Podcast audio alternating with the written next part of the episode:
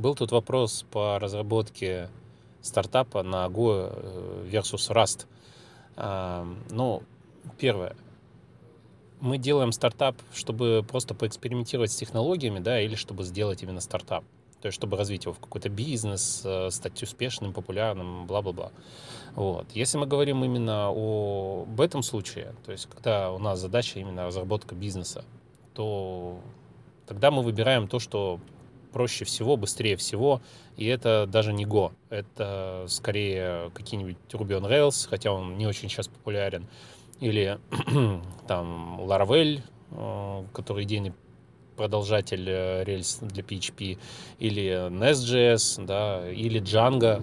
Django есть огромный плюс, это готовая админка, то есть вам не нужно заморачиваться с контент-менеджментом, да, то есть, ну, точнее, с инструментом для контент-менеджмента вы можете спокойно э, взять Django, и вот вы уже управляете своими там страничками, публикациями, менеджите какие-то записи и так далее.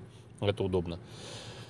И вам не нужно, опять же, тратить на это время. То есть тут вопрос эффективности, что дешевле, быстрее и так далее. Ну и, естественно, надо думать о том, где проще найти в какой области проще найти разработчиков, э, где они дешевле и так далее. И в данном случае, да, тоже Python, он будет э, попроще, подешевле.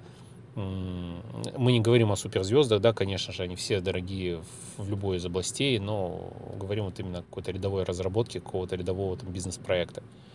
А, поэтому это даже не Go и не раз точно, это именно вот что-то такое мейнстримное.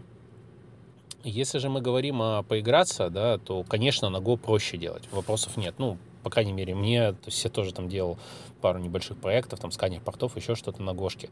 Вот, и у меня на тот момент заняло меньше времени, нежели я также сходу пытался взять и на расте это написать. Вот, ну, просто потому что, как это, понимание базовых конструкций языка, оно было таким интуитивным, что ли, ну, после того, как я много лет потратил на всякие C-подобные языки, да, в Расте это было не настолько очевидно. Ну, вот всякие вот эти вот заимствования, итераторы и прочее, прочее, прочее. Поэтому, да, проще на Go делать. Там Go-рутины, опять же, если вам нужно синхронные потоки, да, ну, вот эти гринтреды, то на Go они с помощью вот этой конструкции Go который называется как язык. Вот, они быстро и просто делаются, то есть вам не нужно там заморачиваться со всякими синковейтами, Токио, как в Расте, и, и, и же с ними. Вот, и самое важное, вам не нужно даже понимать, как это все работает, вы просто фигачите, и, и как-то оно там работает. Вот. Это если говорить именно о простоте языка, то да, конечно, Go он проще, чем Rust. А, ну, там, если вы хотите с микросервисами поиграться, то есть, может быть, вам язык не сильно важен, да, вам нужно сделать микросервисы, чтобы там какая-то пишка выползала и что-то она отвечала. Но, опять же, это можно в таком случае, конечно, не Go брать, а вообще любой другой язык, вот, хоть Java, там, неважно.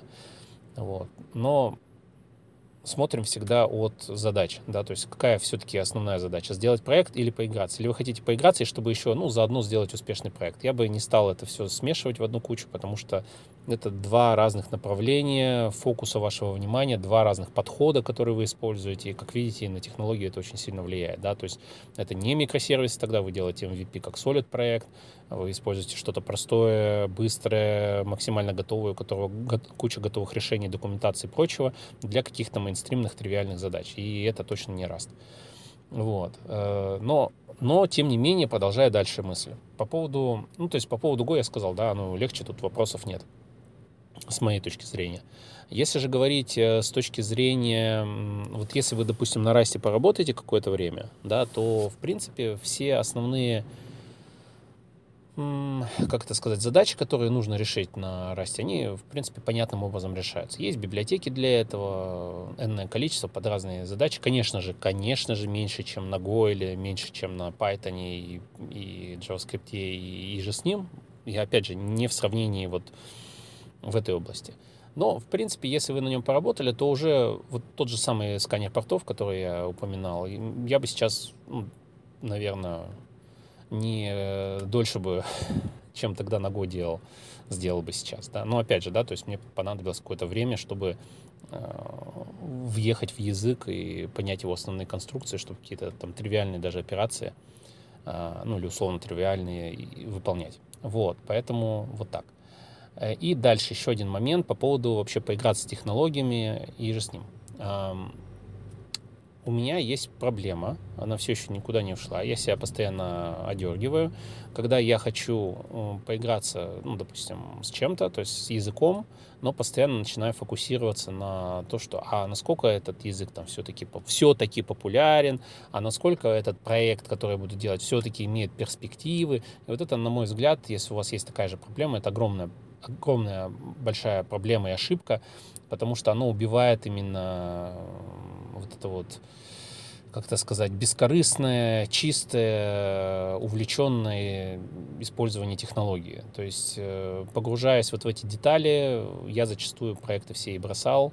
Ну, не все, а вот именно, которые с такой мыслью начинал. Вот. И в итоге и технология не обыграна, и проект не готов. И, в общем, лучше хоть что-то, чем ноль.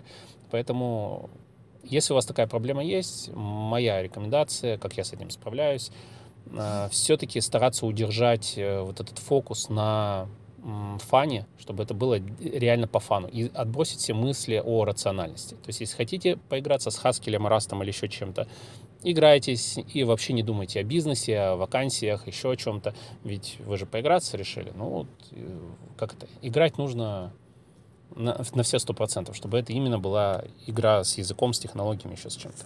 Вот такая мысль.